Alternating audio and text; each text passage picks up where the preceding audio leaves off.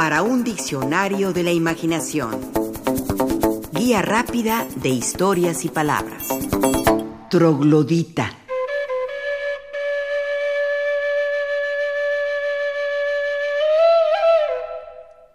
El historiador griego Heródoto ubica a los trogloditas en la actual Etiopía. En su historia número 4 consigna, los etíopes trogloditas eran vecinos de los garamantes, que los perseguían en sus cuadrigas. Por las historias que hemos oído contar, cabe mencionar que los etíopes trogloditas son los hombres más rápidos del mundo a la carrera. Los trogloditas, por cierto, se alimentan de serpientes, lagartos y otros reptiles semejantes. Además poseen una lengua que no se parece a ninguna otra, ya que emiten unos chillidos como los de los murciélagos.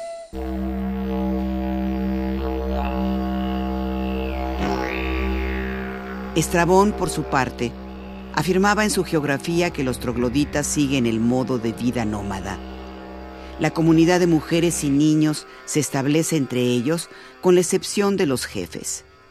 Y el que comete adulterio con la esposa de uno de estos es condenado a una multa que consiste en una oveja. Las mujeres se pintan cuidadosamente con antimonio. Rodean sus cuellos con conchas para defenderse de los maleficios. Y Plinio, por su parte, en su historia natural, nos ofrece una descripción de los trogloditas. Excavan cuevas. Estas son sus casas. Comen carne de serpiente y usan un silbido, no la voz.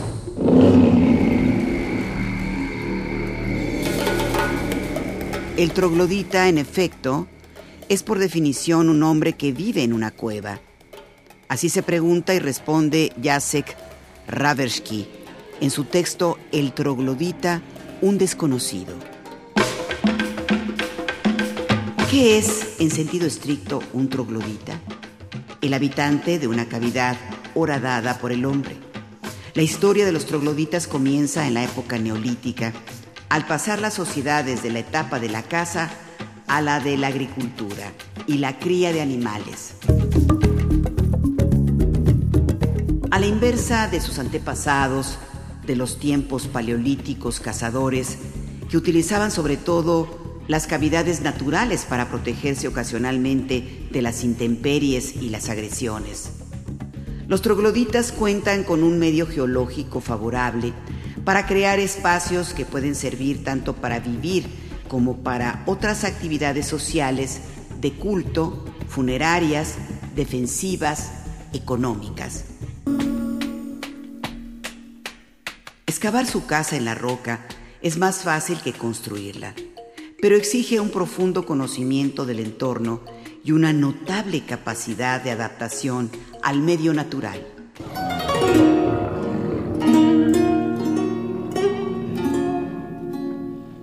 Troglodita, en su primera acepción, alude a un hombre primitivo, un hombre de las cavernas. La etimología del vocablo proviene del griego trogle, agujero, y dunein, penetra. Es el ser humano que vive en una cueva, en una horadación natural o artificial en la roca. Es un ser humano muy antiguo, al que se considera bárbaro, poco inteligente y rudo y muy fuerte. De ahí que su segunda acepción sea la de referirnos a alguien como troglodita, como una persona que sin tener que vivir en una cueva, es de naturaleza bárbara o poco sociable.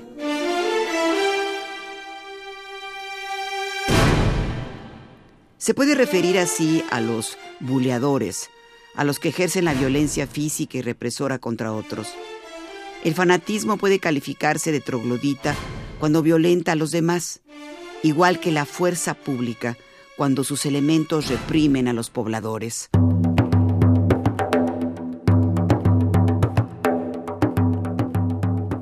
Montesquieu, en las cartas persas, los menciona así. Había en Arabia un pequeño pueblo llamado Troglodita, que descendía de los antiguos trogloditas, que si creemos en los historiadores, se parecen más a las bestias que a los hombres. Son, afirmaba Montesquieu, personas indignas que se han vuelto virtuosas. Y esta afirmación la hace para ensalzar las bondades de los seres primitivos, a manera de lo que Rousseau llamaba buen salvaje.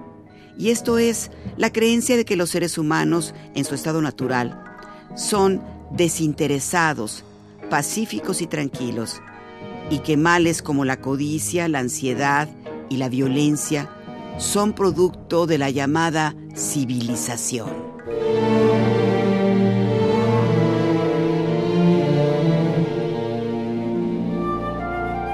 Lo dicho por Montesquieu es una creencia de la época, donde la utopía social era enarbolada con vehemencia. Acertó, sin embargo, al considerar a los trogloditas no como simples bárbaros, sino como un ejemplo de organización civilizatoria, es decir, no por vivir en cavernas son seres inferiores. Así lo ve también Jacek Raversky en su mencionado texto el troglodita, un desconocido, en el que apunta lo siguiente. La casa subterránea, contrariamente a una idea muy difundida, no es una forma regresiva de arquitectura. Es una manera más económica de habitar, sobre todo en las regiones en que los materiales de construcción, en especial la madera, son escasos. A ello obedece la proliferación de viviendas trogloditas en las regiones áridas. Además, las marcadas diferencias de temperatura entre el día y la noche en esas regiones, así como las frecuentes tempestades de arena, inducen a buscar una protección eficaz.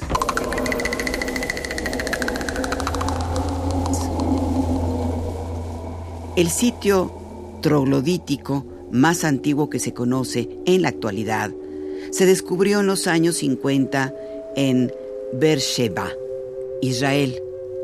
Unas 30 casas subterráneas que datan del cuarto milenio antes de Cristo y que podían albergar entre 200 y 300 personas, se escalonan a lo largo de dos kilómetros en las riberas de un curso de agua.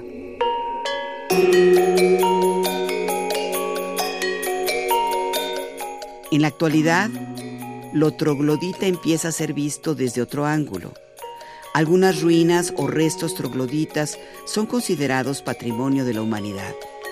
Algunos ejemplos son las grutas de Mogao en el desierto de Gobi en China, albergan templos rupestres búdicos que se remontan al siglo IV de nuestra era. Las grutas de Elefanta en la pequeña isla de Garapuri, frente a las costas de Bombay, en la India, compuesta por cinco santuarios hinduistas del culto sivaico. Los acantilados de Vandiagara, en Mali, así como los enclaves rupestres de Capadocia, Turquía. Esta última consiste en una auténtica ciudad subterránea, el sitio troglodita que quizá es el más visitado en la actualidad. Actualmente, muchas personas siguen viviendo en cuevas, por pobreza, marginación o por encontrarse en hábitats muy apartados, con sistemas geológicos que formen horadaciones en la roca. Y de ello hay claros ejemplos de troglodismo en México y China, solo por mencionar dos países.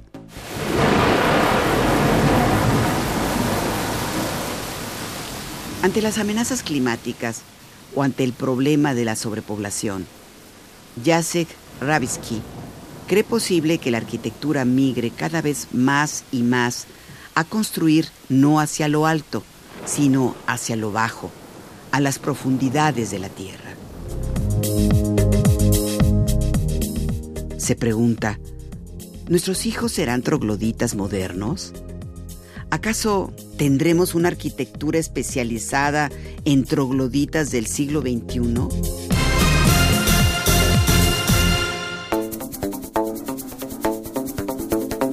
Participamos en este programa Juan Ramírez, Lourdes Mugenburg, María Eugenia Pulido, Mauricio Carrera y Pilar Muñoz.